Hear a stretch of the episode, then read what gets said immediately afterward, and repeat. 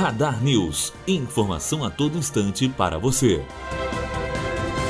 Ex-secretário de Paz diz que conselheiro do TCM recebeu propina. Em depoimento à Operação Lava Jato no Rio, o ex-titular da pasta de obras Alexandre Pinto acusou Luiz Antônio Guaraná, ex-secretário de Eduardo Paes, de receber propina em esquema que teria sido registrado por anos na prefeitura. Segundo ele, Guaraná ficava com o maior percentual do dinheiro desviado em contratos ilícitos. Matheus Azevedo, aluno do primeiro ano de jornalismo direto para a rádio Unifoa, formando para a vida.